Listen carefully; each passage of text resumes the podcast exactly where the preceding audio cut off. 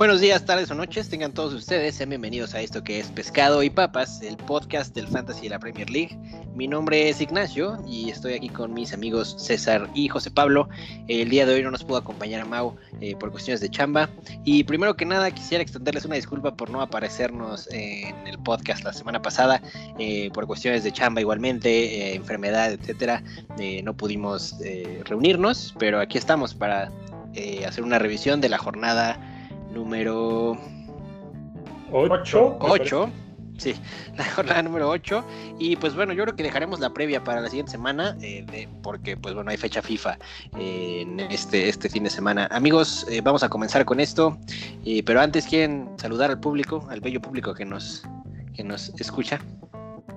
Pues sí, decirles que, que aquí seguimos, que no nos hemos ido, simplemente que que no, no se olviden de nosotros, ¿no? Que aquí estamos. Sí, no, eh, pues lamentamos mucho no haber estado la, semana pasada, pero llegamos recargados y a ver qué, trae este, este podcast, ¿no? Que sabemos que sin Mao las ocurrencias bajan un poquito, ¿no? baja, baja la dosis de comedia de este, de este podcast. Pues bueno, amigos, empecemos con este este resumen de la jornada número 8 eh, que comenzó en, día viernes y comenzó muy temprano. Habitualmente cuando hay partidos en viernes es a las 2 de la tarde, hora de México. Este partido se jugó, me parece, 12 y media. Eh, es decir, un poco... Media. Sí, 11 y media, correcto, 11 y media, sí. Aún más temprano, eso quiere decir que, que bueno, tuvimos menos tiempo para realizar nuestros cambios esto afectó a varios, a varios jugadores. De hecho, tenemos en, la liga personal varios que, nos eh, comentaron que no alcanzaron a hacer sus cambios porque había empezado muy temprano la, jornada. Saludos, Mau Gamboa. Em, empezamos entonces Brighton Burley 0-0 en la cancha del Brighton, que fue un partido súper somnífero, ¿no? Eh, fue tan malo que hubo solamente cuatro atajadas por parte de los porteros, tres de Pope y una de Ryan, y creo que no hay absolutamente nada que comentar, ¿no? O sea, no sé si alguno de ustedes quiere ahondar en este encuentro, pero bueno, un 0-0 triste. Creo que aquí lo, interesante para mí es que el Burnley se fue sin un, sin un solo amonestado.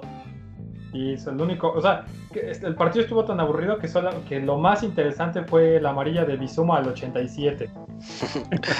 Sí, de hecho, hace un momento estaba viendo los highlights extendidos de, este partido, no sé por qué. Eh, obviamente quité el video, fueron minutos y minutos desperdiciados. Eh, sí. no hubo nada, no hubo llegadas, no hubo eh, nada realmente que comentar.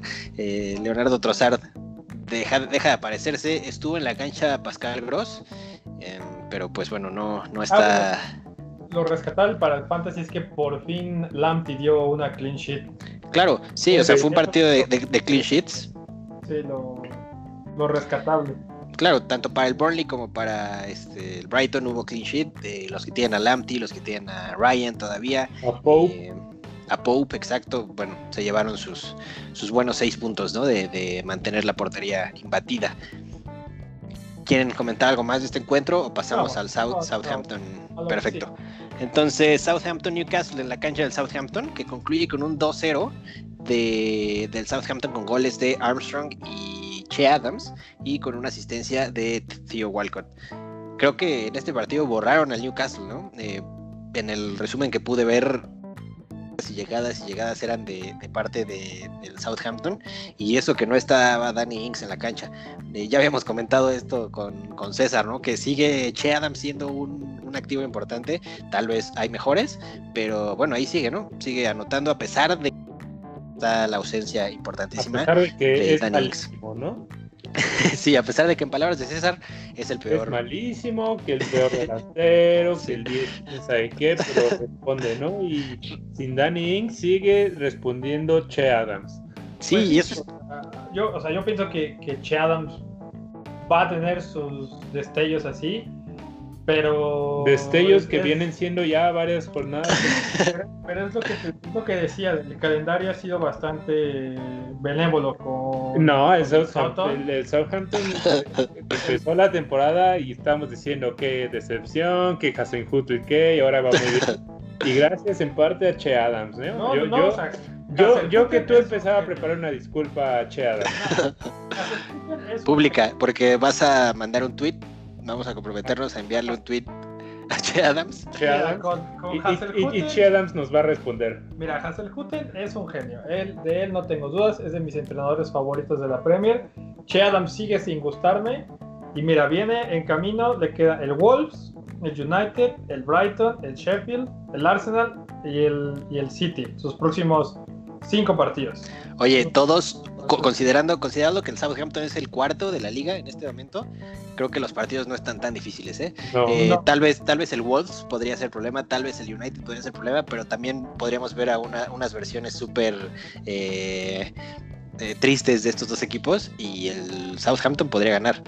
y entonces aquí lo que yo, yo, yo lo que le diría es si alguien quiere sentirse lo suficientemente valiente para meter a Che Adams de differential, que lo intente. Vamos a ver si en esta en esta racha de partidos puede mantener su su, bueno, sus buenas actuaciones o si poco a poco se va desapareciendo. ¿eh? Porque, qué descaro, ¿no? Qué descaro, ¿no, José Pablo de César? Que aún sigue retando a la audiencia con Che Adams, o sea, como si no estuviera puntuando lo suficiente para ser alguien. De, de, esta persona ya, yo, yo ya pero yo, yo que tú empezaba a redactar de Che Adams algo. vamos a ver, vamos a ver. Yo, yo bueno, perfecto. Adams y con todos, pero toda, yo todavía no, no, no confío al 100. Vamos a ver en un mes, vamos a ver antes de que acabe el, 2020 ah. en qué posición se encuentra Che Adams en, la tabla de goleo, porque creo que, que, puede empezar a meterse, aunque Danny sea el motor del Southampton, eh, la ausencia puede estarle ayudando ahorita. Y quién sabe, ¿eh? vamos, a, vamos a esperar. O, con los mismos puntos del Fantasy, ¿no? A ver cuántos tiene total de los delanteros, a ver. Sí, digo, y otra cosa, por ejemplo, Walker Peters se lleva los tres puntos de bonus. Ese es un activo que yo sí recomendaría por parte del, del Southampton. Si alguien quiere abaratar su defensa, Walker, Walker Peters es, es una gran opción, más que Che Adams. bueno, sí, claro, o sea, siendo defensa, ha aguantado varias clean sheets, eh, es, un, es un jugador que además tiene proyecciones adelante. Eh, recordemos que viene de préstamo de los Spurs, entonces en cualquier momento... No, no, eh, lo compraron, llegó, si no me equivoco, en invierno pasado de préstamo. Y, ah, luego se fue opción de compra. Yo creí que, seguía siendo, la carta seguía siendo de los Spurs, pero bueno, gracias por el dato, amigos. Bueno, este jugador sí, la verdad es que vale la pena, eh, muy barato en el fantasy, un defensa que además es atractivo de ver, ¿no? Cuando tiene el balón en los pies, eh, igual que el Amti, eh, no, no, no, bueno, lo comentamos en el partido pasado, pero igual que el Amti, cuando tiene el balón en los pies, se les ve creatividad, se les ve proyecciones adelante, se les ve ganas de, de, ofender y pues eso se agradece más de un defensa, ¿no? Y tan barato. El día sábado siguió la, liga con el Everton Manchester United, que concluye 3-1 a favor del Manchester United, con goles de Bruno Fernández y Cavani. Por el otro lado, eh, Bernard, el brasileño, y las asistencias fueron de parte del Everton, Calvert Lewin, y de parte del United, de Luke Shaw, Marcus Rashford y Bruno Fernández nuevamente. Se coloca en este momento Bruno Fernández como un activo importante para el fantasy después de, estas jornadas o podríamos eh, todavía ignorarlo un poco. Creo que sin duda él tanto él como, como Marcus Rashford y por ahí será Donny Van de Beek en sus momentos, van a ser los jugadores más importantes del United. Eh, y creo creo que, bueno, este, este encuentro no, nos dice nada porque al final el, Everton no estaba tan eh, armado como lo hemos visto, pero el primer gol cae muy bien, ¿no? Un, golazo de, Bernard. Y el United no, casi no tiene capacidad de respuesta y lo logró esta vez.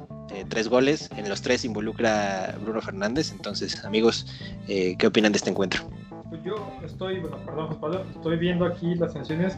Pogba jugó ocho minutos nada más. Pogba entró, empezó en la banca y entró al 82.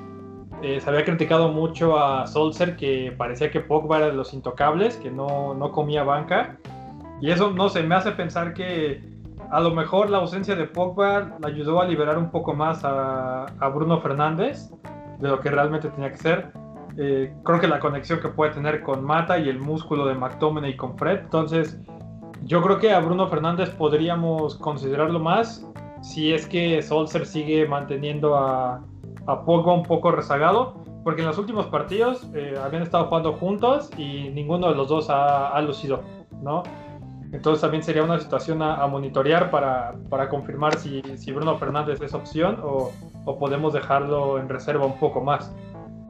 Yo lo que creo es que ya empieza a ser opción. En el siguiente bloque vamos a hablar un poquito más sobre los differentials, pero por lo que yo creo y siento, las posiciones de arriba en las tablas empiezan a tener jugadores muy similares en prácticamente todo el equipo titular.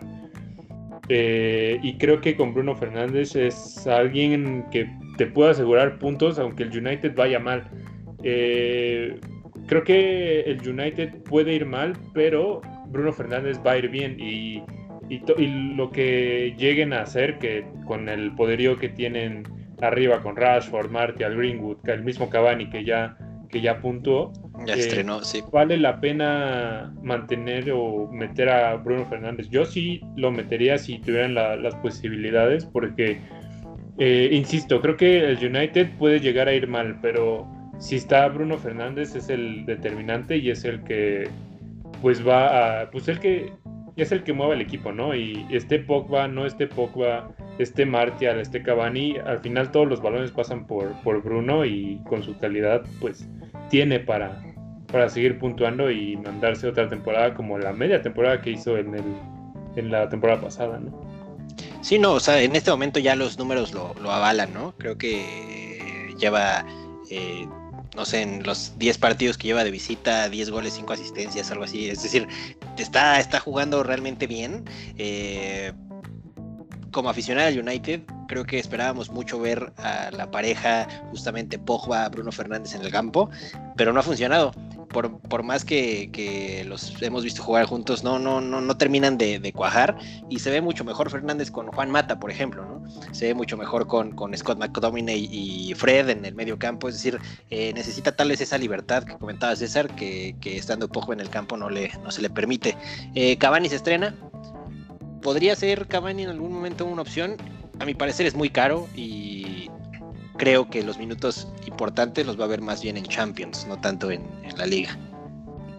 Sí, eh, opino lo mismo. Creo que Martial tiene la delantera asegurada a pesar de que esté Cavani, pero eh, en una temporada tan extraña con tanta carga de partidos, no me sorprendería que Cavani empiece a jugar un poquito más. Pues sí, bueno, sí, considerando también que, viene fecha FIFA, después regresan y continúan los torneos eh, internacionales, bueno, va a ser un poco complicado para los jugadores. Hay que mantenernos al tanto también de las lesiones. Si ya van a hacer sus cambios, eh, bueno, es decir, si ya están considerando quiénes pueden ser sus cambios, mejor aguántenlos hasta la siguiente semana, que platiquemos un poco acerca de, la previa, porque, bueno, las lesiones van a llover, ¿no? Eso sucede en todas las fechas FIFA. Por eso le tenemos tanto miedo. Y, bueno, hablando del Everton rápidamente, eh, James sigue sin, sin aparecer, Richarlison sigue suspendido, o qué ha sucedido con Richarlison. y Calvert, Calvert Lewin, que asiste, alcanza a asistir, se sigue manteniendo como un activo porque, bueno, a pesar de que el Everton no le está yendo de la mejor manera, él no afloja su paso, ¿no? Obviamente necesita el apoyo de, Rodríguez y de Richarlison, pero, pero bueno, él se mantiene todavía puntuando. Sí, eh, yo había algo interesante que, que leía que en un sistema tan detallado como es el Everton de Ancelotti, era de esperarse que faltando una pieza tan importante como Richarlison no rindiera de la mejor manera. Entonces, creo que era, bueno, es algo que a lo mejor, no sé, bueno, yo personalmente dije, pues eh, con el ritmo que traen James y Calvert-Lewin probablemente puedan mantener al Everton a flote, pero se ha visto que, que no, que al final Richarlison sigue siendo pieza clave para, para los Toffees. Y bueno, esperando que cuando, ya que regresa, eh, puedan, puedan regresar a, buenas actuaciones como las que han tenido, ¿no?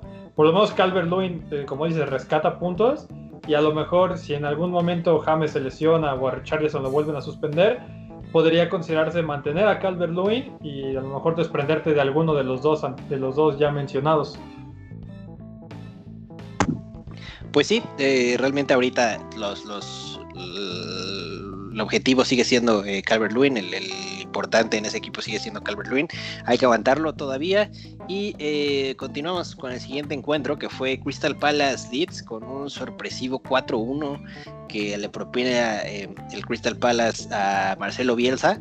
Los goles fueron de Jordan Ayu, Scott Dan y se estrena Everett S, pero no solamente con gol, igualmente con asistencia. El gol, un tiro libre magnífico.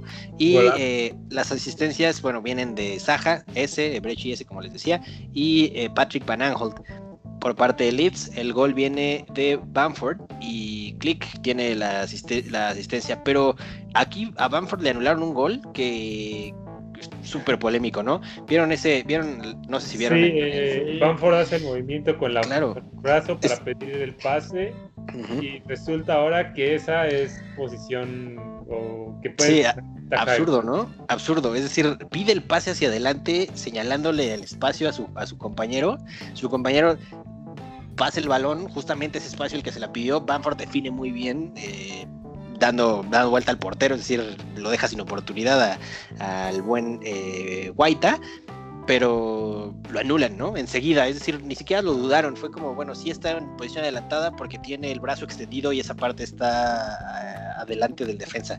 Me parece completamente absurdo, pero bueno, le quitaron un gol a Banford, aún así logra eh, anotar otro, pero el Leeds pierde y pierde contra un Crystal Palace que no se veía tan bien pero que cuando sus jugadores buenos están en, rachados en su día, lo pueden destrozar hasta el mismísimo Liverpool, ¿no? Pues sí, sí, sí. Eh, creo que el Crystal Palace ya. Es que desde que desde el principio de la temporada empezaba, empezamos a ver un poquito bien o un poquito distinto al Crystal Palace, ¿no? De, de lo que normalmente viene, venía haciendo. Y ahora creo que con ese, si sigue siendo titular, Saha puede tener a alguien que por fin le entienda lo que él quiere hacer, ¿no? Que sabemos que Saha es la pieza más importante del, Crystal Palace. Y de la defensa del, Leeds habían tenido una mejoría, pero de nuevo vuelven a caer y caen gacho, ¿no? Entonces, eh, yo creo que, bueno, vi a varias personas, incluso yo ya me estaba animando a, igual y por Meslier, igual y por por alguno de los laterales, por A-Link tal vez a meterlo, pero sabemos que cuando tienen un mal día en defensa les puede llover y les llueve feo, ¿no? Así que no, Además, sí, justamente les estaba eh, lloviendo sobre mojado. luego cae el autogol de, Costa, ¿no? Eh, no sé si lo vieron. Un centro que no traía absolutamente nada. Costa lo alcanza a desviar. Y casi estaba fuera del área, pero el balón recorre una velocidad impresionante y Meslier no alcanza a atajarla y aún así se lleva tres, tres eh, atajadas. Es decir, Meslier sí podría ser una opción, eh, pero realmente la defensa es un desastre. Yo, hay 10. ¿eh? Yo, puse a Meslier cuando había, tenía a Adrián y, el cambio automático era Emi Martínez, pero dije, no, Emi Martínez como sea, es un gran portero, que ya todo el mundo lo tiene. ¿Qué otro portero me puede dar este, la oportunidad como para rescatar puntitos ahí? Que fue que puse a Meslier precisamente por el atractivo de las atajadas, pensando que a lo mejor la defensa de Leeds ya podría empezar a, bueno, estar más sólida y no, me doy cuenta que no. Entonces, tal vez, ahorita no me urge, yo creo que ahorita aguantaré a Meslier porque sigue sacando puntos por, por sus atajadas, pero probablemente sí esa sea una opción de muy alto riesgo porque no te dé muchas clean sheet. Y bueno, por fin el pollo de José Pablo y yo, Everechi ese, ya demostrándolo y además jugando como titular. Entonces podría ser también opción más adelante. Ya lo, ya lo hablaremos después. Sí, eh, después de ese encuentro fue el Chelsea Southampton, no, no, no, Chelsea Sheffield United en casa del Chelsea, en Stamford Bridge, y culmina con un 4-1 del Chelsea que vapulea al eh, Sheffield, a pesar de que hay cae primero el gol del Sheffield, el gol de McGoldrick, asistencia de Berge, y eh, los goles por parte del Chelsea fueron de Timo Werner, Thiago Silva, eh, Chilwell y Tammy Abraham. Asistencias dos de Hakim Ziyech, una de Kanté y una más de Kovacic. Ziyech tiene una pierna zurda educadísima, ¿no? Todas las, todos los balones parados que le tocó cobrar fueron de peligro, absolutamente todos, y uno de estos culmina el gol, en gol con Thiago Silva, y bueno, la otra creo que es una, una jugada eh, pues con el balón en movimiento. Amigos, ¿vieron este encuentro? ¿Qué opinan de este nuevo planteamiento de Lampard? Creo que el gol de Tammy Abraham, por ejemplo, es, fue un churro, fue pura suerte. Creo que él no es, apto para ser el delantero actualmente del Chelsea. Debería ser eh, pero sigue, sigue dándole confianza Frank Lampard, amigos. ¿Qué opinan de este encuentro? Sí, no, no pude verlo, vi, igual un, resumen y sí, concuerdo. Sijek eh, tiene una pierna. De, de, memoria no recuerdo cuál otra zurda podría ser la mejor, pero James.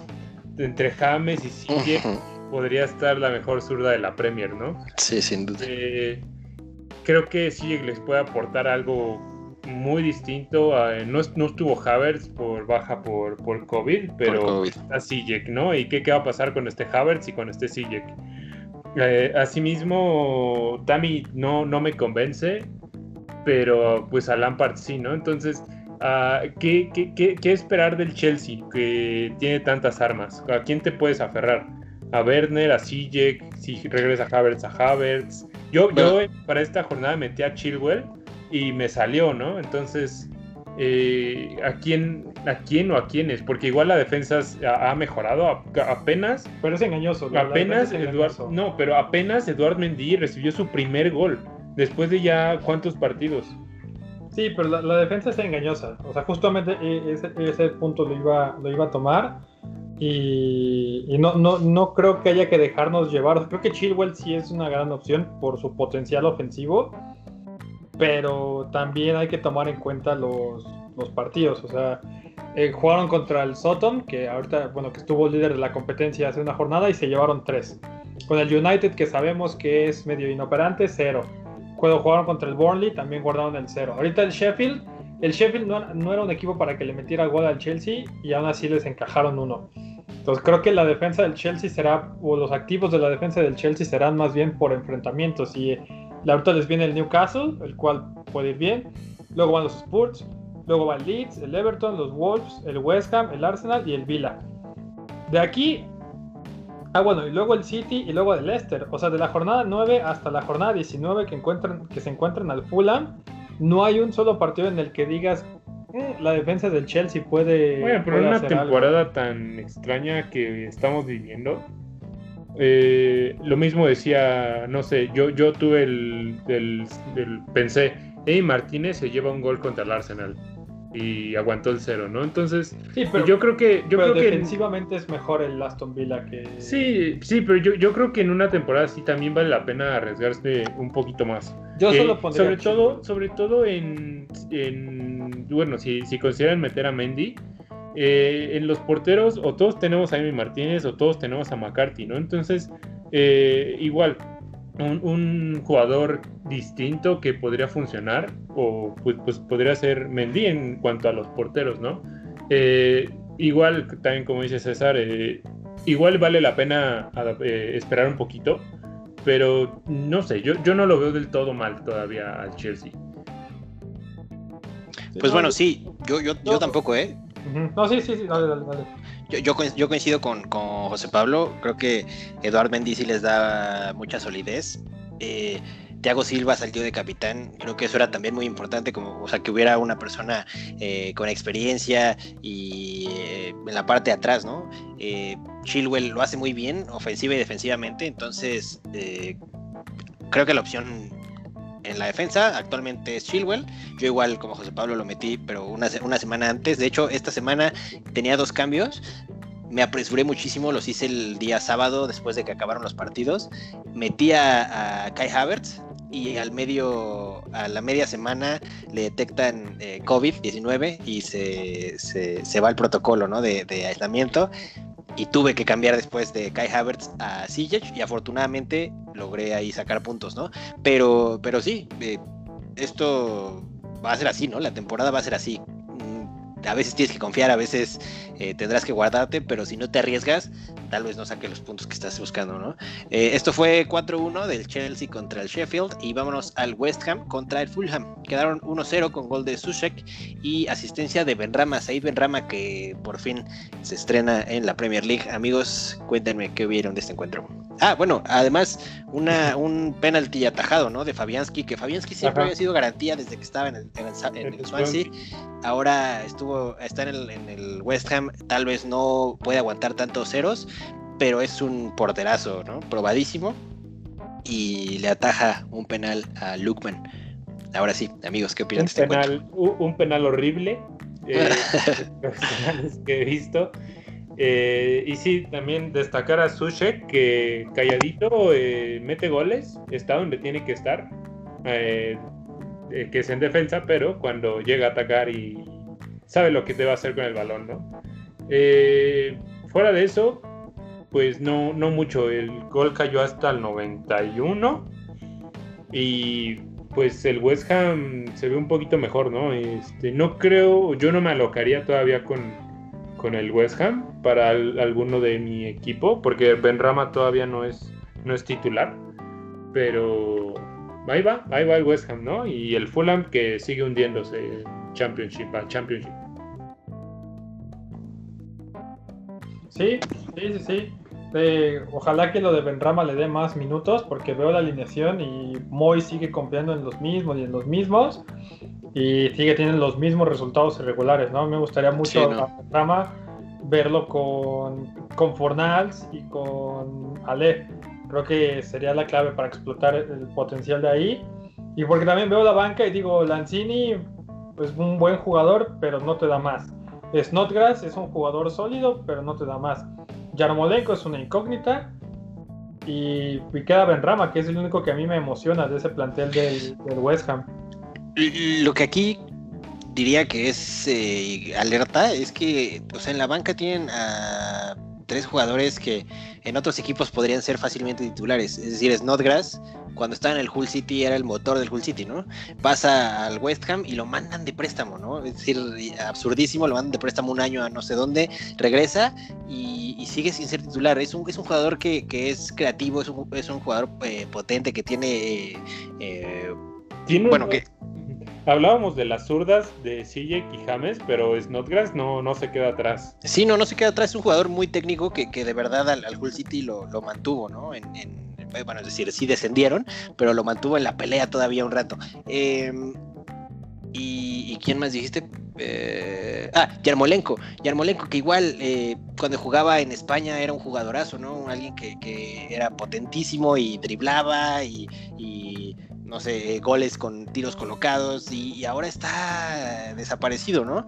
Y tal vez en otro equipo, tal vez en el Fulham sería titular, ¿no? O sea, tal vez, eh, no sé, tal vez en el Aston Villa, en el West Bromwich, pero no sé, sigue ahí sentado porque David Moyes es un terco, y pero bueno, yo le tengo un eh, cierto odio, ¿no? Eh, no, no me gusta odiar, pero David Moyes no es posible que haya llegado al United en su momento. Bueno, eh, triste West Ham. Creo que si solamente le puede ganar 1-0 al Fulham, no hay forma de que se enfrente a los grandes y les juegue el tú por tú, ¿no? Pero quién sabe, esta, esta temporada es muy extraña.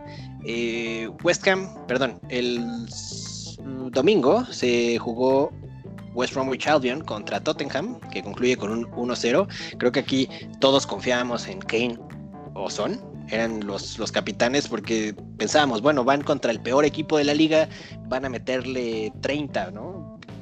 Veíamos los partidos anteriores del Tottenham y con ese poder ofensivo, aquí pronosticábamos una goleada impresionante, ¿no? Y concluye solamente con un 1-0, gol de Kane, asistencia de Doherty. Y sí hubo, sí hubo opciones, Johnson tiene cuatro atajadas, pero no se les vio tan sólidos como se les había visto antes al, Tottenham. ¿Esto despierta algunos focos, amigos, eh, de cara a las siguientes jornadas o eh, solamente fue un lapsus eh, muy, muy largo, muy prolongado de 90 minutos del Tottenham? No, yo creo que es que también hay que considerar que el Tottenham tiene una carga de partidos muy, muy cañona, ¿no? Entonces, creo que hasta cierto punto es normal que en el partido pues yo creo que se sabían superiores al, al, West Brom y pudieron flojear un poquito hasta ya meter las pilas. Creo que lo mismo pudo haberles pasado contra el Burnley. Eh, a, ver, si eso no les pasa en el regreso contra el City, ¿no? A ver si, si ahora que se enfrenten a, un grande, a uno de los pesados, a ver si siguen con esta buena racha. Y sí, eh, seguir confiando en Kane no son. Yo, yo personalmente ya estoy decidido a dejar como capitán a Kane. Ya, ya, no me voy a, ya no voy a estar dudando si Son o Kane. Porque estoy seguro que cuando ponga a Son, Kane va a ser 85 puntos, ¿no? Y cuando me decida por Kane, Son va a ser los 90. Así que ya mejor siempre Kane. No, yo, yo aquí, y es, y es gracioso porque hasta el scout del fantasy, al cual casi nunca hay que hacerle caso. Nunca hay que hacerle caso. Eh, eh, hacían un hilo de si valía la pena mantener a los dos o mantener a o sacar a alguno de ellos. Ah, incluso pusieron un tweet de saca a Son y mete a CJ, algo así. Ajá, sí. Entonces, o sea, creo que ahí podemos, o sea, creo que tienen algo de razón, porque en esos partidos el Tottenham no va a ser el favorito. Mourinho no le va a salir a jugar al tú por tú ni al City, ni al Chelsea, ni al Arsenal. Y entonces en ese, ese, contexto beneficiaría más al, a Kane en teoría porque Kane está jugando más, más cerca del área, ¿no? Entonces podrías, podrías tener un argumento como para soltar a Son y a lo mejor sí moverte hacia Sijek, a lo mejor sí moverte hacia, hacia alguno de ellos. Pero sabemos lo que Son significa para, para el Tottenham. Y para Kane. Y para Kane. Entonces también siento que dejar fuera uno del otro en, en esta forma en la que están cuando más los vas a necesitar, a pesar de que a lo mejor el estilo de juego no va a ser tan agresivo, vas a necesitar de tus dos mejores jugadores para poder rescatar puntos en esta seguidilla de partidos. Yo creo que vale la pena aguantarlos un poco más, sobre todo porque al, City sí, se, le puede hacer gol, al Chelsea por supuesto que se le puede hacer gol, al Arsenal también, al Crystal Palace también, y ahora con todos los problemas que ha tenido el Liverpool de, de la defensa, o sea, no veo tan complicados como lo, quisieron hacer ver en el Scout los partidos, la verdad. No, y, además, o sea, considerando que lo que decías es, correcto, ¿no? No van a jugarle al tú por tú a, estos tres equipos. También el Tottenham juega muy atrás, ahorita se los decía, ¿no? Antes de comenzar el podcast, les decía, oigan, qué, qué tirados atrás juegan esos güeyes, ¿no? Estaba viendo el, resumen del encuentro y Son estaba defendiendo casi en la media luna, ¿no? Es decir, eh, juegan mucho al contragolpe, pero justamente por eso Son puede seguir siendo importante. Es un jugador rapidísimo que ya lo hemos visto hacer goles o, bueno, empezar el contragolpe y conduciendo el balón. Eh, 30, 40 metros antes de dársela a algún otro, ¿no? Es decir, a lo mejor puede ya estar llegando al área Doherty, puede estar Kane, es decir, ahí, va a haber las opciones. Creo que van a ser partidos interesantes. No creo que sea momento de sacar alguno de los dos. Y si tuvieras, si tu presupuesto te, te obliga a hacerlo, hay que seguir confiando en Kane. Sin duda, creo que sí, sí sería un poco más eh, valioso en este momento, a pesar de que para mí Son es el mejor jugador del mundo. Eh, Continúa la jornada, amigos, con un 1-0 de Leicester sobre el Wolves, que deja mucho que desear por parte del Wolves, ¿no? Es decir, eh, Raúl Jiménez no se aparece, eh, no vemos cómo van a operar. Los partidos anteriores, él era el único jugador que estaba intentando levantar al equipo, ¿no? Es decir, tomaba el balón, intentaba quitarse a uno o dos, disparaba y por fortuna el, el, balón entraba, ¿no? Pero bueno, aquí fue una asistencia de Dennis Pride y gol de Jamie Vardy. Hubo, también una atajada eh, de un penal en este partido por parte de Rui Patricio, que le ataja el penal a Jamie Vardy igualmente. Amigos, ¿qué opinan de este encuentro? Pues sí, como, como bien dices, el Wolves deja. A mí me deja sensaciones, pues, variadas. Eh, creo que está defendiendo bien, pero de repente le meten gol. Creo que a veces ataca muy bien, pero de repente tiene días muy oscuros. Eh, no sé, el Wolf siento que hay muy poquitos en los que realmente puedas decir, ah, me arriesgo por él, ¿no? Saiz estaba jugando y estaba jugando bien y ahorita ya está jugando mejor Ait Nuri en el carril izquierdo. Eh, no sé, el, el sí me, deja muy, muy confundido sobre qué hacer o en quién confiar. Eh, Adama sale de la banca ya y no logra tener el mismo impacto que, que tenía la temporada pasada. Y el Leicester pues, pues sigue, sigue muy bien, son los líderes ahorita. Eh, Bardi sigue en fuego y pues confiar, no sé si, si te da el presupuesto, arriesgar en la delantera Kane Bardi, ¿no? podría ser algo que, funcione. Eh, yo creo que yo creo que quienes tienen a Saiz en, en, sus equipos es momento de empezar a considerar que ya no va a jugar tanto. Eid Nuri vino a cubrir esa posición calzada al guante. Es un jugador que está perfecto para el esquema de, de Nuno. Y Kilman es una grata sorpresa, pero tampoco, o sea, si yo tuviera que escoger entre los dos, yo me iría más por, por Nuri. La verdad es que eh, tanto Neto como Podense son, buenos jugadores, pero yo sigo sin entender por qué Nuno no mete a Dama Traoré, que es su jugador más desequilibrante y su, arma a la ofensiva más peligrosa acompañando a Raúl Jiménez, ¿no? Entonces espero que, en algún momento podamos volver a ver a Dama, porque es un jugador que es muy, muy incisivo, que, para el fantasy puede producir buenos puntos y que podría ser una, gran opción para lo que viene de la campaña, siempre y cuando Inuno se decida a ser un poco más agresivo. Pues sí, y, realmente tocar este, esto que ya dices, ¿no? Desaparecieron a, a Saiz. Eh, fue cuestión de que llegó Ainuri jugó y no hemos vuelto a ver a, Saiz, ¿no? Entonces, eh, sí, ya es momento de, retirarlo de, nuestros equipos. Era muy buena opción y no estaba jugando nada mal, pero Aituri parece que, le robó la titularidad sin lo, ningún problema. para eso a Aituri. Sí, claro. Era, era, esperar, era de esperarse, la verdad. Creo que incluso lo de Saiz duró un poco más de lo que, de lo que muchos pronosticábamos. Pues sí, sí. Pero sí, es una, es una buena opción para, verlo. Últimos dos encuentros, amigos, Manchester City, Liverpool, que concluye con un 1-1. La verdad es que no tuve oportunidad de ver este encuentro, eh, pero termina con goles de Jesús y Salah, asistencias de Kevin De Bruyne y Saido Mané. Ah, igualmente Kevin De Bruyne que falla un penal, aquí no hubo atajada por parte de Allison, pero, pero bueno, este 1-1 termina el encuentro, Salah en el marcador, Mané igualmente, y Kevin De Bruyne que aparece, pero que aún así se le ve mal, ¿no? Este, este partido, es decir, eh, no sé cuántos pases completó, pero no debieron ser más de 10, creo. Lo vi realmente desaparecido. Amigos, ¿qué opinan de este encuentro? Sí, eh, eh, De Bruyne sigue sin dar la misma confianza de la temporada pasada, ¿no? Y creo que hasta cierto punto llega a preocupar, porque si bien el Leicester, digo Leicester, el City no está dando los mejores resultados, en parte creo que sea por De Bruyne. Y no creo que sea tanto por él individualmente, sino porque yo creo que se está viendo muy afectado de que Rodri no está a buen nivel, Gundogan tampoco digamos que, o sea, y al decir buen nivel, me refiero a que no siento que estén al nivel que debería estar el City, ¿no? Eh, la defensa mejoró poquito con Rubén Díaz, pero Rubén Díaz no, no les da la misma seguridad que, que tuviera un efecto Van Dyke, ¿no? Eh, entonces, eh, en el partido, el primer tiempo estuvo muy bueno, estuvo muy interesante. la verdad es que se movían muy bien tanto el Liverpool como el City están muy atacando mucho, pero en el segundo ya, se apagaron, ¿no? Eh, entonces el, partido me deja así como con sensaciones igual confusas. Eh.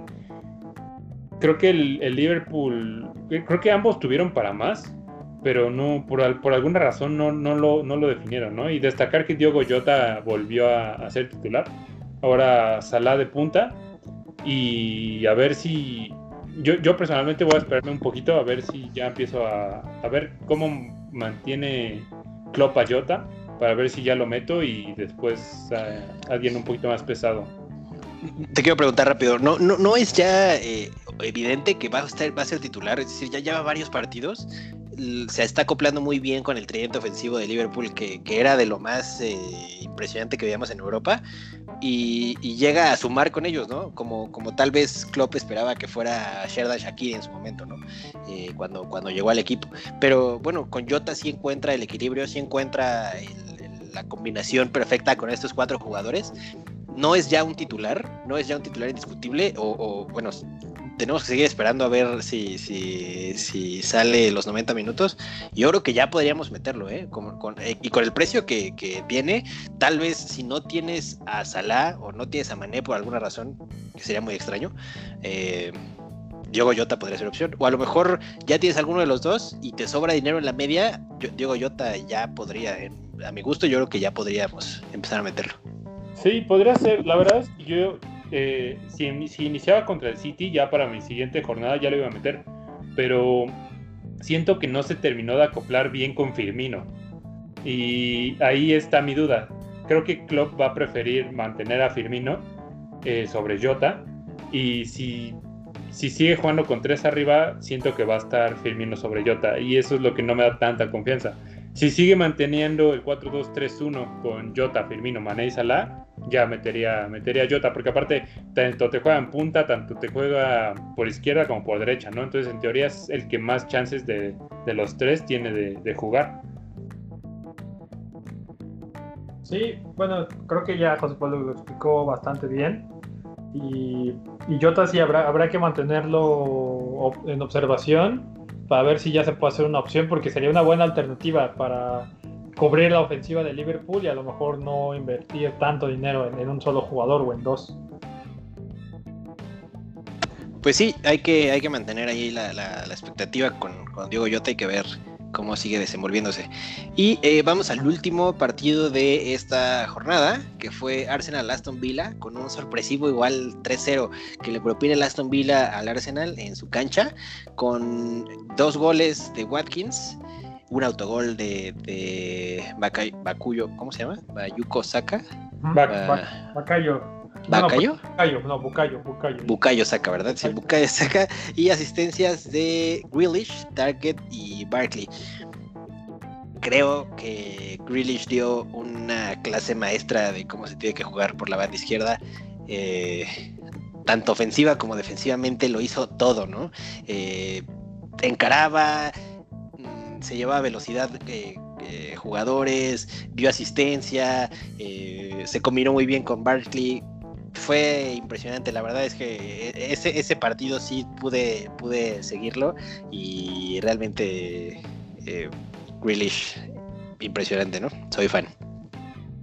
Sí, bueno, creo que Grealish es de los mejores jugadores que tiene Inglaterra en este momento. Justo que, que ya lo estén empezando a considerar para la, la selección. A mí en lo personal, mi representado es Oli Watkins. Oli Watkins es un jugador que a mí me gusta mucho tienen una combinación de velocidad, de técnica, de instinto.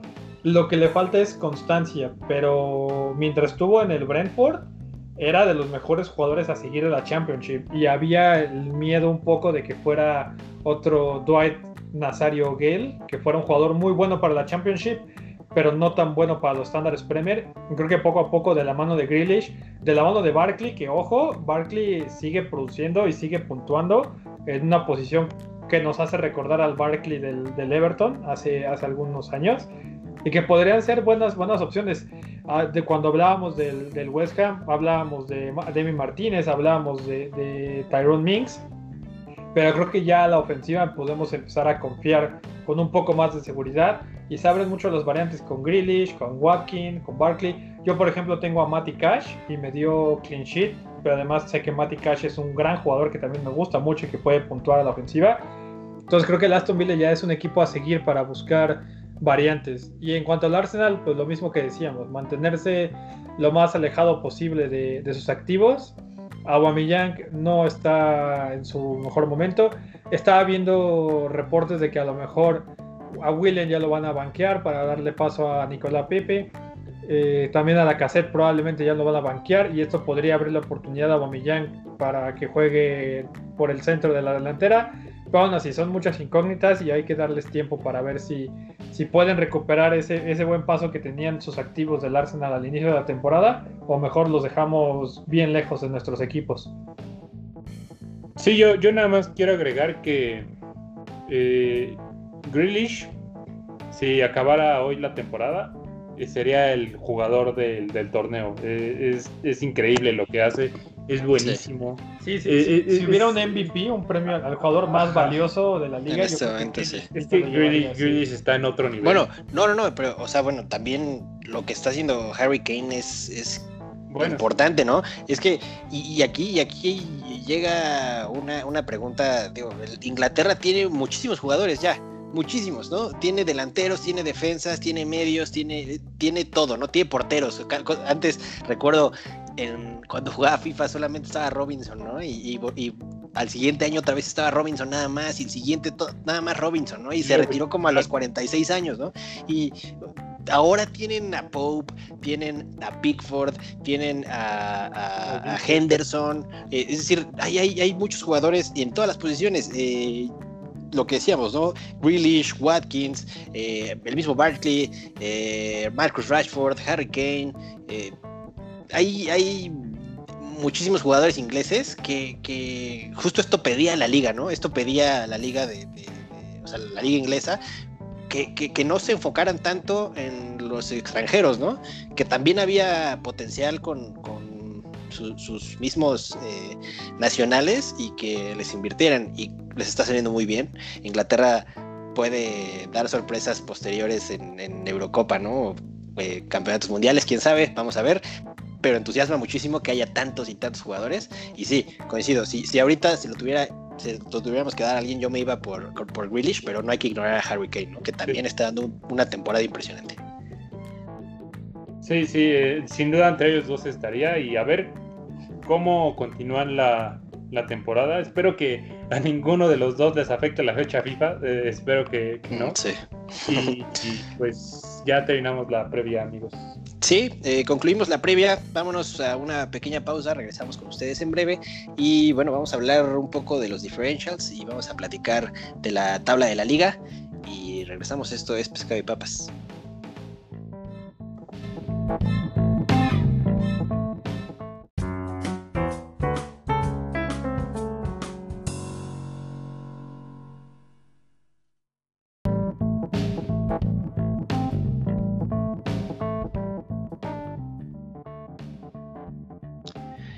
41 jugadores siguen peleando en pescado y papas en esta liga que creamos para todos ustedes, nuestros escuchas.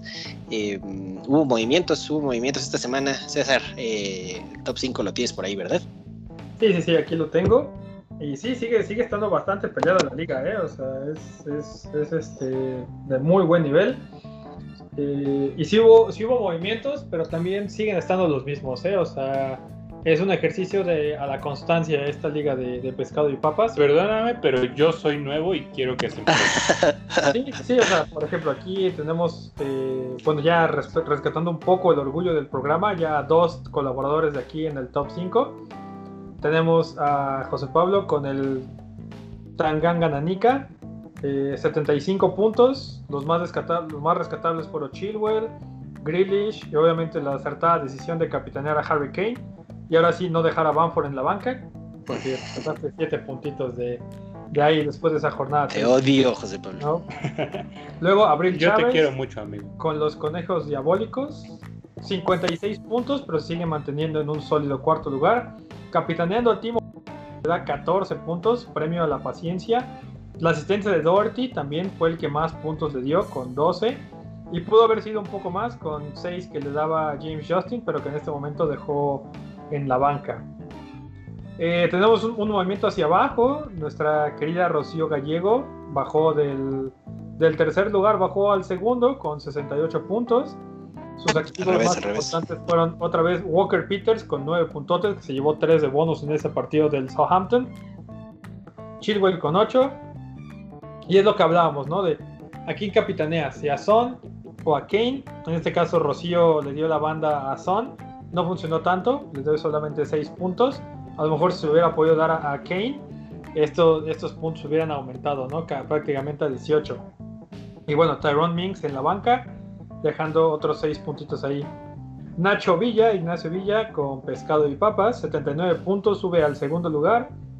En este caso, tus mejores movimientos fueron Walker Peters otra vez.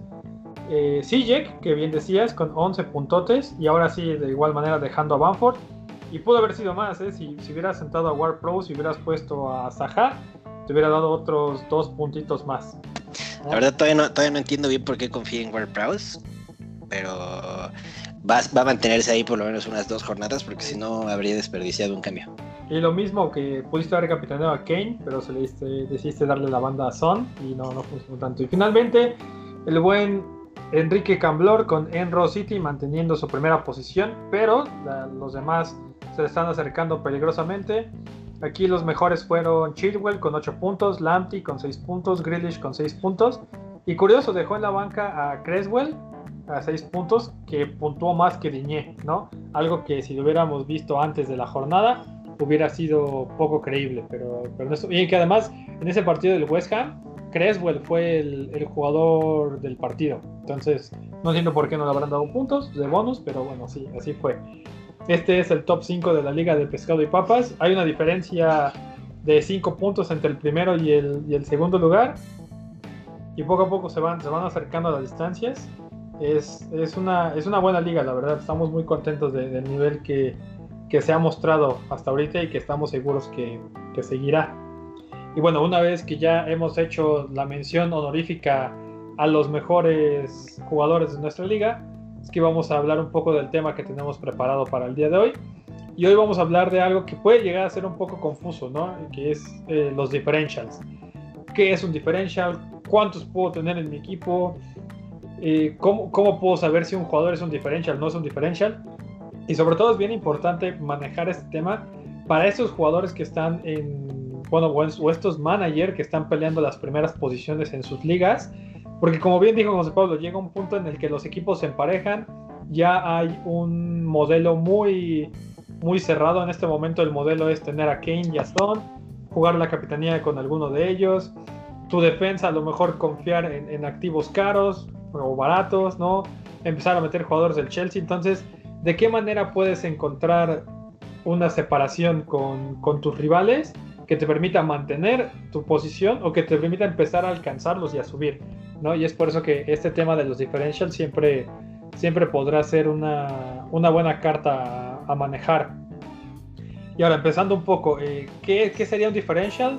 Bien dicen lo, los maestros de, de Hell Cheaters, de, del podcast de Always Cheating, que un differential podríamos considerarlo como un jugador que tenga menos del 20% de ownership, es decir, que menos del 20% de los jugadores, de los managers totales en sus equipos, los tengan de titulares, ¿no? Entonces, este puede ser un buen punto para, para empezar a considerar qué jugadores entran con estas características y, que podamos meter en nuestros equipos, ¿no? Aquí creo que José Pablo ha hecho un poco de, de explicación de, o de, de, investigación al respecto y nos podrá decir cuáles son su, sus favoritos. Sí, eh, bueno, la, la, verdad la duda me salió cuando vi que Sijek puntuó con dos asistencias. Eh, en ese momento dije, pues lo voy a meter, ¿no? Eh, entonces, al momento de checar la, la, aplicación, dije, pero si meto a Sijek, o a qué otro puedo meter. Creo que a diferencia de otras Premier, eh, en esta tenemos differentials desde muy temprano en la, en la temporada, ¿no? Y que están tan marcados. Por decir algunos, el mismo Sijek eh, tal vez Grealish, Saha, ese. Pensaba en Pedro Neto, que ha estado jugando tanto. Eh, en defensa, pues tenemos a Walker Peters, Lamptey, Matty Cash. Eh, y en ataque, pues a pesar de que está muy marcada la delantera Bamford, Kane y Calvert Lewin, pues está el mismo Bardi, ¿no? Jota en la media, en la delantera Ayu metió gol. Pues, hay varios, ¿no? Y, y es lo que quería, quería comentar aquí en el programa y platicarlo con ustedes. Eh, ¿Cuáles creen que hasta ahorita sean los mejores o los que por los que vale la pena arriesgarte? ¿Y cuántos differentials creen que valga la pena mantener en tu equipo? Porque ahorita en las, en las posiciones de arriba de la tabla, pues tenemos varios jugadores eh, repetidos, ¿no? Para intentar sacar una ventaja, te puedes arriesgar, pero ¿por quién? Y con cuántos te puedes arriesgar, ¿no? Es, es algo que, que, sí que quería comentarlo y porque creo que vale la pena empezar a, a destacarlo en esta, en esta jornada que como les digo, creo que es la primera Premier en la que tenemos tantos tan temprano. Pero realmente tenemos tantos, porque, o sea, la lista que mencionó ahorita José Pablo es muy amplia, pero también hay, hay, que, hay que buscar, creo que, el, contexto, ¿no? Por ejemplo, Gabriel Jesús solamente tiene, hablando de los delanteros, el punto 9 de ownership, y Gabriel Jesús es un gran jugador y que, y que por lo menos mientras el Kun Agüero siga entre si regresa y no regresa, puede ser una gran opción, ¿no? A veces también pensamos que los differentials solamente son jugadores de muy bajo costo y no necesariamente. Si, si sabes invertir tu dinero en, cantidades fuertes, esa, esa puede ser una opción, ¿no? Se me ocurre también a lo mejor Jiménez, basándonos en la definición que, que nos da Hill Cheaters, en este momento Raúl Jiménez es un differential, porque solamente lo tiene el 16.6% de los, de los jugadores totales. Entonces, eh, yo, yo diría, ¿por cuáles me iría? Pues por los que te den situaciones más de mayor confianza, como, como te las puede dar Gabriel Jesús en un equipo como el City, o te la puede dar el mismo Raúl Jiménez, que, puede tener buena constancia en siendo, siendo la pieza clave que es en los Wolves. Hablando de los delanteros. Sí, bueno, sinceramente está complicado, pero también, también por lo que por lo que ha representado esta temporada, ¿no? Tengo una, imagen que quiero compartirles, este, que, bueno, habla, habla de, cómo la temporada ha sido eh, realmente, pues, de locura, ¿no? Eh, sigo buscándola en un momento. Pero bueno, mientras les, platicaré de los differentials que yo creo que podrían ser eh, considerarse, ¿no? Eh, como ahorita estamos platicando, es un jugador que ya lleva 14 puntos, 11 puntos en sus, en sus eh, cuatro partidos que ha jugado. bueno, fue un punto, un punto, luego 14, luego 11. Es decir, con 12.3 de, ownership, creo que es un jugador que, que podríamos empezar a considerar. Aunque es muy probable también que regresando de la fecha FIFA su, su, precio hasta suba, ¿no? Porque va a haber muchos jugadores que habrán considerado eh, meterlo al equipo. Mm, pero bueno, eh, no sé, la verdad es que mi, equipo, estaba revisando mi equipo y es casi un templete de, los de los eh, buenos jugadores, ¿eh? Tengo lo mismo que casi todos. Martínez, Chilwell, Lamptey, eh, Kane, Calvert-Lewin, Bamford, es decir, todos esos prácticamente los tenemos la mayoría de los jugadores que estamos activos, ¿no? Eh, entonces, eh, es, muy complicado seleccionar a uno. Creo que, eh, bien lo decía José Pablo, tienes que ir rascándole. tal vez Grealish podría ser, pero te metes a ver su, ownership, tiene 34%, ¿no? ahí te preguntas como realmente en qué momento tanta gente confió en, en Grealish, ¿no? ¿Cuándo fue cuando llegó a estas, a estas alturas? Pero no sé, ahí podría ser el mismo Sushek, ¿no? Que, lleva dos, dos jornadas eh, puntuando. Son esos ese tipo de jugadores, el mismo Reguilón, que tiene 4% de, de ownership. Eh, estoy revisando algún otro. Ah. El mismo Ait Nuri, que ya se está aferrando a la titularidad podría funcionar. Sí, claro. Cancelo, Cancelo me sorprende que del lateral izquierdo esté rindiendo también. O sea, yo, ya estoy pensando a, ver si meto a Cancelo porque de verdad está jugando muy bien y como lateral izquierdo, ¿no? Así que sabemos que es la posición que tanto le ha dado problemas al City y ahí tienen a Cancelo que tal vez no se ve reflejado todavía del todo en puntos, pero está jugando bien y está llegando mucho, ¿no? Sí, ha, habido varios jugadores que, están ahorita en, buenas posiciones. Por ejemplo, aquí el del Burnley Charlie Taylor, por ejemplo, 8 puntos esta, esta jornada. Eh, en la jornada 5 hizo 5 puntos con 3.2 de ownership, es decir, un jugador que casi nadie tiene. Eh, eh, pues bueno, hay múltiples opciones si, si te pones a buscar, ¿no? Y César, tú algún jugador que estés ahorita monitoreando que pueda ser tu differential para empezar a subir en la liga, no sé, eh, porque de esto se trata, ¿no? De justamente la estrategia, empezar a buscar esos jugadores que, no todos tienen, ¿no? Porque pues si tienes a Son, si metes a Son y hace tres goles, todo el mundo va a tener a Son con tres goles, ¿no? Entonces no te eh, beneficia en lo absoluto. Y mm. aquí hay un tema importante que, eh, o sea, estamos viendo el ownership global pero también vale la pena hacer tu propia, tu propia investigación en tu liga, ¿no? Investigar, investigar cuál es el modelo que está en tu liga presente y ver de ahí, eh, pues sacar a lo mejor no el porcentaje, pero sí ver, porque por ejemplo a lo mejor Grealish eh, tiene casi el 25% o más de, de, ownership global, pero igual en nuestra liga nada más lo tienen José Pablo, tú y otras tres personas, ¿no? Puede ser. O por ejemplo, eh, no sé, hay otros diferenciales que a lo mejor otros no tengan y, y tú sí. Bueno, yo también, mi equipo es casi un, un modelo a seguir de, de, lo, de, los jugadores más constantes. Mis únicos differentials por un buen rato ha sido mi defensa y es hasta esta jornada en la que todos me respondieron, ¿no? Eh, Matthew Cash, Walker Peters y Lamptey son mis differentials porque Mitchell tiene 21.3 de, de, ownership y Justin tiene 21.9, ¿no? Que, que también, Pero, por ejemplo, hay que, hay que hablar de Mitchell, ¿eh? que está lesionado y parece que regresa a finales de noviembre, ¿no? Pero... Pero ahí está Van Aanholt, que también es un lateral súper ofensivo. Uh -huh. Sí, y que al final Van Aanholt siempre ha sido un, un fijo de, del fantasy, consentido del fantasy, ¿no? Entonces, creo que ese punto a destacar también es, es buena opción, que, que, tú investigues en tu propia liga cómo está claro. el modelo y hacia dónde pueda, pueda moverse, ¿no? Eh, jugadores, por ejemplo, diferencias que yo tengo es Sterling. Sterling tiene solamente 5.8% y estoy seguro que en nuestra liga personal no hay muchos que, que hayan confiado en él, ¿no? Sí. Eh, eh, y por ejemplo, este Bruno Fernández, 23.1, pero en nuestra liga muchos lo sacaron después de esa, de esa pequeña caída que tuvo en, en, su nivel junto con el United, ¿no? Sí, bueno, después de ver cómo Thomas Party destrozó a Paul Pogba y la media del United eh, en el partido del Arsenal, creo que si tenías un poco de esperanza en el United, ahí se fue, ¿no? Entre eso y el 6-1 de los Spurs, creo que si tenías a Bruno Fernández, eh, prácticamente lo, lo, dejaste ir, o al menos eso, eso se vio, ¿no? Y por ejemplo, eh, diferencias que yo recomendaría, y así como lo dijimos, activos del Aston Villa, ¿no? Equipos también hay que para tus differentials, equipos que vayan, que su, que su crecimiento vaya hacia arriba y no hacia abajo, ¿no?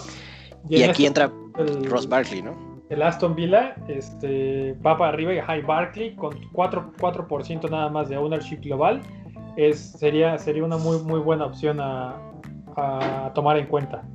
¿no? Entonces, sí. Son muchos factores en los que uno puede también buscar para, para definir si es un differential que vale la pena o si nada más estás yéndote hacia un error. Sí, y, bueno, aquí está la imagen que quería compartirles. Eh, algunos resultados de los, de los más importantes, de los más, eh, eh, pues sí, de, lo, de, los que han sido eh, lo, relevante en estas ocho jornadas que llevamos, de la 1 a la 8, ¿no? Liverpool Leeds 4-3, Leeds Fulham 4-3, Manchester United Palace 3-1 favor Palace. Southampton Spurs 5-2 favor Spurs. West Bromwich Chelsea 3-3. West Ham 4-0 al Wolves. Eh, Manchester City 5-2 contra Leicester, pierde Manchester City. Leicester pierde 3-0 contra el West Ham. Manchester United pierde 6-1 contra los Spurs. Eh, el Aston, el Aston, Villa le pone un 7-2 a Liverpool, ¿no? Al Liverpool campeón. Eh, Spurs 3-3 contra el West Ham. Eh, 3-0 pierde el Aston Villa contra el Leeds y luego le pega 3-0 al Arsenal, ¿no? El mismo Villa. Es una temporada de locos, ya, así, o sea, es una temporada en la que ya va a pasar cualquier cosa. No importa este podcast, no lo escuchen ya, no importa la liga, metan lo que quieran. Va a haber muchos goles y va a haber muchas asistencias, ¿no? O sea, realmente está es impresionante. Vamos a ver estos resultados durante las 38 jornadas, ¿no? Nos faltan todavía 30 más. Vamos a ver esto siempre, ¿no? Vamos a ver goleadas, vamos a ver eh, equipos que una semana meten 5 goles o 6, la siguiente les meten esos 5 goles o 6, ¿no? Está impresionante esta, esta temporada y justamente eh, hace los differentials aún más importantes. ¿No? Porque esos pequeños jugadores que, que a los que, los que confías que tienen muy poco ownership eh, son los que al final pueden estarte, estarte eh, haciéndote campeón de tu liga personal, ¿no? Sí, sin duda. Por eso yo, yo creo que para mi conclusión del tema, creo que vale la pena arriesgarte, ¿no? Como ya vimos los resultados y los equipos, puede que no te salga en una semana, pero la siguiente probablemente sí. Eh, arriesgarte y, como bien dijo César, eh, con, con, base en la investigación que tú hagas de, tu liga, ¿no? Eh, creo que podría ser una buena estrategia para, para, subir de posiciones. y confiar, confiar, o sea, confiar en tu, instinto, ¿no?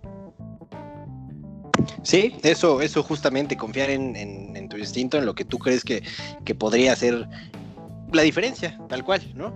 Eh, traer ese jugador que, que tu corazonada dice que va a hacer gol y asistencia esta, esta semana, ¿no? De, eso se trata también el, juego. Eh, es una temporada muy bella, la verdad. Me, ha llenado completamente este, este torneo. Eh, a pesar de que el United, mi equipo, no, no está del todo bien, ni siquiera se encuentra en la parte de la media tabla para arriba, ¿no? Ahorita estaría peleando, estaría cerca del descenso, pero sé que, sé que levantarán. Pero en fútbol, el atractivo de la liga es eh, indiscutible, ¿no? Eh, es el mejor fútbol del mundo, es el entretenimiento, eh, si, si, quieres realmente el, mayor nivel posible, ahí está, ¿no? Obviamente está la Champions, pero si es una liga local, la Premier League lo tiene todo, lo tiene todo porque todos le pegan a todos, ¿no? Sí, sin duda. Pues amigos, no sé si hay algún otro tema que quieran tocar antes de que nos despidamos de la banda que llegó hasta este punto. No, creo que, creo que, eh, digo, al final podríamos darles aquí una lista de jugadores, de 30 jugadores que puedas meter en tu equipo, pero la verdad es que mm, no podemos recomendarte. Al final, lo único que podemos decirte es qué método usar o, sobre a lo mejor eh, interpretar un poco más la información que, en otros podcasts de, habla o de escucha en inglés vas a encontrar y que a lo mejor podemos hacerla un poco más digestible o o un poco más eh, cercana a, la comunidad que habla, que habla español. Y que sí, que se diviertan al final. Eh, también siempre es bueno tener jugadores que te gusten y porque es hasta un éxito doble cuando metes a alguien que te gusta mucho cómo juega en la vida real y te puntúa. ¿no? Entonces también no, no se alejen de esos jugadores que a ustedes les gusten por cómo juegan en la vida real. Nunca sabrás cuándo uno de tus representados te va a dar 30 puntos y te va a subir hasta, hasta arriba, ¿no? Como alguna vez me pasó a mí con Alexis Sánchez en una liga. Bueno, sí, también estuviste 38 jornadas capitaneando a Alexis Sánchez. En algún momento algo te iba a dar. Exactamente. Este, pues amigos, muchísimas gracias por haber llegado hasta acá. Gracias a toda la gente que nos escucha, a toda la gente en Twitter que nos manda sus preguntas, a toda la gente en Instagram que nos sigue dando follow y pues obviamente en Spotify que escuchan el podcast. Gracias por su apoyo.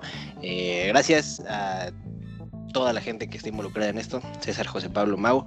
Eh, les quiero mucho, les mando un abrazo. Espero vernos aquí la próxima semana para platicar de la previa de la jornada 9, que está calientito, ¿no? Va a estar buenísima e igualmente eh, disfruten, disfruten mucho de la fecha FIFA, porque pues de eso se trata también, de que veas a las selecciones eh, dando buenos, buenos juegos. Em, por mi parte sería todo. No sé si alguno de ustedes quiere decir algo más. Eh, no, despedir a las personas que llegaron hasta acá, mandarles un, abrazo. que bueno, a ver cómo nos va después de la fecha FIFA, ¿no? Que es el, nervio de, cada fecha FIFA, que a ver cuántos jugadores eh, están en duda y cuántos se van por un ratito.